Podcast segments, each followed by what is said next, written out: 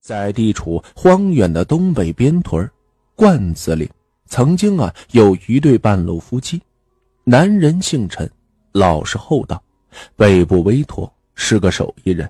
年轻的时候举锅举盆举大缸，后来呀这活也是不少了，又做起了这磨剪子、抢菜刀的行当。女人叫芦花，是在三十五岁嫁给的陈驼子。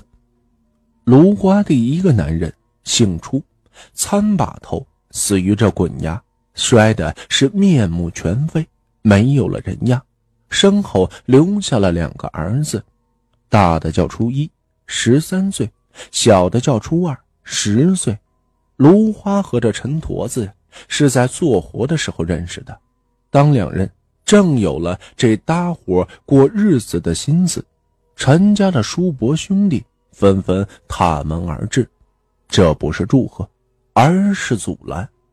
这个说，芦花是个好女人，可是她男人老初不是个好东西，吃喝耍钱啥不干。陈坨子憨笑，可是啊，他不早就死了吗？但是他们又说道，这两个孩子是他留下的崽子，保不齐呀会随根这是狼崽子。呃，我不信。我相信两句老话。陈驼子说：“嗯，头一句叫‘呃，生恩哪有养恩的’，嗯，第二句‘天平日月人平心’。再说，我娶芦花是真心喜欢她，帮她养孩子，我也绝对不图着回报的。”见着陈坨子是王八吃秤砣，铁了心了。本家人一个个。全部摇着脑袋瓜子走了。接下来没几日，这陈坨子就雇了一帮子锣鼓戏，吹吹打打，欢欢喜喜的把这芦花呀迎进了门。或许是一语争中，这一桩桩闹心事也就随之开了场了。那时啊，在这山乡，芦花在家必然会招人说三道四。一天。一个村子里的赖子接住了芦花，嬉皮笑脸的扯淡。就在他正在调戏着芦花的时候，那初一豁的就冲了出来，一砖头就削的他脑袋开了花。此时这赖子是再也不敢调戏着芦花了，再也不敢说他嫁了个罗锅炕上好办事这样的话吗？这一砖头可是霸道。不止让这个赖子成了傻子，也让陈坨子赔尽了这攒了半辈子的家底儿后来，初一又因为打架被逮进去了好几回，也都是陈坨子东挪西借的筹钱，求爷爷告奶奶给他捞了出来。初二倒是不惹事学习成绩顶呱呱，陈坨子供他一路考进了大学。后来呀，又帮他在这城里买了房。安了家，以致最后陈坨子被疼得厉害，别说住院，就是连点买止疼药的钱那都拿不出来。而芦花呢，咋不管？说来也真是不幸，就在初一、初二长大成人，走出这罐子岭后，这芦花突然得了一场疾病，没能闯过这鬼门关。出殡那天，初一将这初二薅进了墙旮旯里。老二，昨晚我梦见咱爹了。嗯，他他说啥了？咱爹满头都是血，那吓死个人。他说他想咱娘了，毕竟他和咱娘才是原配。你这是啥意思吗？你喝了十几年墨水，这都灌脑子里灌水呀！咱爹托梦是想跟咱娘并骨合葬啊。尽管这芦花。在弥留之际留了话，人走了火化，把这骨灰呀给这陈坨子，等他百年后和他一同埋葬。可是发丧的时候，陈坨子心痛的晕厥，被送进了医院。初二、初一就这么一碰头，就起开着老爹的坟，把那娘芦花的骨灰给他葬了进去。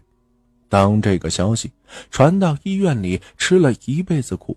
受了一辈子累，都无怨无悔，没有红过眼圈的陈坨子，禁不住是老泪纵横的，哇的一声便哭了出来，哭的真的像个孩子。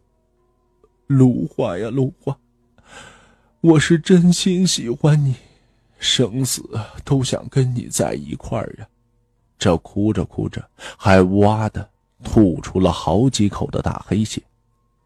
这陈驼子没挺过半个月，也是踏上了黄泉路。听说呀，他下葬的时候，初一、初二两个祭子，谁也没有到场。当然，从这陈驼子迎娶芦花的那天起，初一、初二只会管他叫哎，那谁，被娘骂急了，偶尔喊一声叔之外，却是从未喊过一声爹。既然都做不成父子，不来似乎也无可厚非。不他们最后还是来了。话说这天半夜，初一和初二偷偷摸摸的回到了罐子里。路上，初一问着：“老二，你就没梦见过咱爹吗？”“嗯，梦见了，这回梦见了。”“呃，爹说咱娘总和他吵，要去找那陈坨子，爹气坏了，这才托梦给咱哥俩。”让把那陈坨子的骨灰呀给他扬了，你说这么做好吗？有啥不好的？你别忘了，咱爹姓楚，咱兄弟俩也姓楚呢。说话间，这两兄弟呀就摸进了坟地，找到了这陈坨子的新坟，土此时还松着，很好吧？